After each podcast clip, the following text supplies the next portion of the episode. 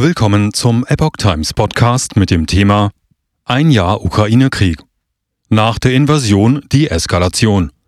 Skizzen zur Logik des Krieges. Ein Artikel von Patrick Reitler vom 24. Februar 2023.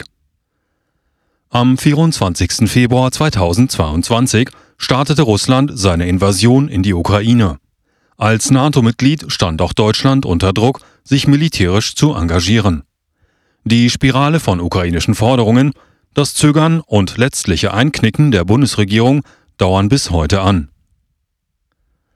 In den frühen Morgenstunden des 24. Februar 2022, einem Donnerstag, hatte der russische Angriff auf ukrainisches Hoheitsgebiet von mehreren Seiten her begonnen. In einigen Städten schlugen Raketen und Artilleriegranaten ein. Der ukrainische Präsident Volodymyr Zelensky ordnete postwendend die Generalmobilmachung an. Noch rief Zelensky zu Verhandlungen mit Moskau auf.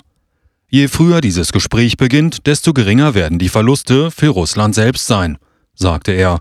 Doch daraus wurde nichts. Kriegslogik. Der andere trägt die Alleinschuld. Die folgenden zwölf Monate wurden stattdessen von immer mehr Vorstößen und Rückzugsgefechten um strategisch wichtige Versorgungspunkte, Städte und Regionen in der Ukraine geprägt.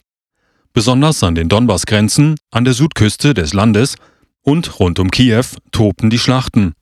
Beide Seiten betonten ständig, dass allein der Gegner verantwortlich für die Eskalation sei und es ausschließlich an ihm liege, sich in Konfliktfragen zu bewegen. Moskau verlangte die Anerkennung der russischen Souveränität über die Krim, die Entmilitarisierung und Entnazifizierung des ukrainischen Staates und die Sicherstellung seines neutralen Status. Kiew und seine Partner hingegen bestanden auf den sofortigen Abzug der Russen von ukrainischem Territorium inklusive des Donbass und der Krim.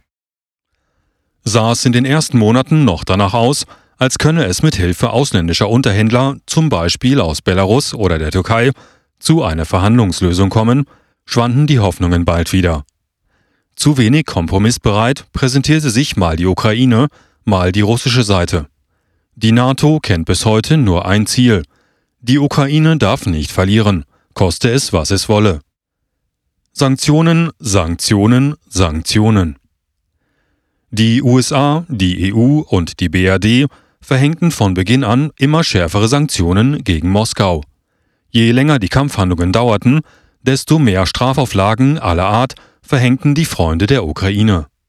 Besonders die EU ersann immer neue Strafen gegen russische Finanz-, Energie-, Handels- und Transportsektor, gegen Politiker und Oligarchen, ohne Rücksicht auf eigene Verluste. Umgekehrt stellten Washington, Brüssel und Berlin immer mehr Geld und militärische Unterstützung für die Ukraine bereit. Parallel hielt die USA China im Blick. Peking weigerte sich, wie viele andere Länder auch, gegen Russland zu agieren. All das nahm bis zum heutigen Tag kein Ende. Auch Deutschland leidet nicht erst seit Kriegsbeginn. In Deutschland führten die Strafaktionen gegen Russland schnell zu einer Verschärfung der ohnehin seit Monaten grassierenden Inflation und zu Problemen bei Lieferketten und bei der Energieversorgung von Industrie und Bürgern, speziell mit russischem Gas. Rund eine Million ukrainische Flüchtlinge mussten auch noch versorgt werden. Bundesaußenministerin Annalena Baerbock hatte gleich zu Beginn des Krieges versprochen, alle Ukrainer in unbegrenzter Zahl aufzunehmen. Deutlich weniger Engagement legte die Ampel an den Tag, um die Hintergründe der Zerstörung der Nord Stream Pipelines aufzudecken. Die Bundesregierung weigert sich bis heute, über die Täter zu reden. Eine erwähnenswerte Entspannung der Lage ist nach zwölf Monaten nicht in Sicht. Ja zum Krieg, aber bloß nicht zur Kriegspartei werden. Eines war schon vor dem russischen Angriff klar. Zur offiziellen Kriegspartei wollten Deutschland und seine NATO-Partner auf keinen Fall werden. Doch die nie versiegenden Rufe aus Kiew, aus NATO-Kreisen, aus der EU oder aus dem Bundestag nach neuen materiellen oder finanziellen Militärhilfen erhöhten den moralischen Druck auf die Bundesregierung immer wieder. Und Bundeskanzler Olaf Scholz war schnell bereit, dem Teufelskreis zu folgen. Berlins unbedingten Bekenntnis zur Solidarität mit der Ukraine folgten immer neue Forderungen nach Geld und immer gefährlichem Kriegsgerät. Scholz zögerte eine Weile und gab dann doch nach. Unter Kanzler Scholz fanden die Argumente von Millionen Menschen, die sich für gewaltfreie Lösungen einsetzten, praktisch keinerlei Gehör mehr. Das seit 1945 ausgerufene deutsche Credo Nie wieder Krieg wurde von der Ampelkoalition und der Unionspartei über Nacht beerdigt. Die Grünen pfiffen auf ihr jahrzehntelanges Selbstverständnis als Pazifismuspartei. Es war Jürgen Trittin, der gleich nach dem 24. Februar verlangte, bei der Fähigkeit zur kollektiven Selbstverteidigung militärisch nachzubessern, wie er sagte. Hintergrund Invasion oder Überfall Handelte es sich bei der Invasion der russischen Truppen am 24. Februar 2022 um einen Überfall? Juristisch höchst fraglich.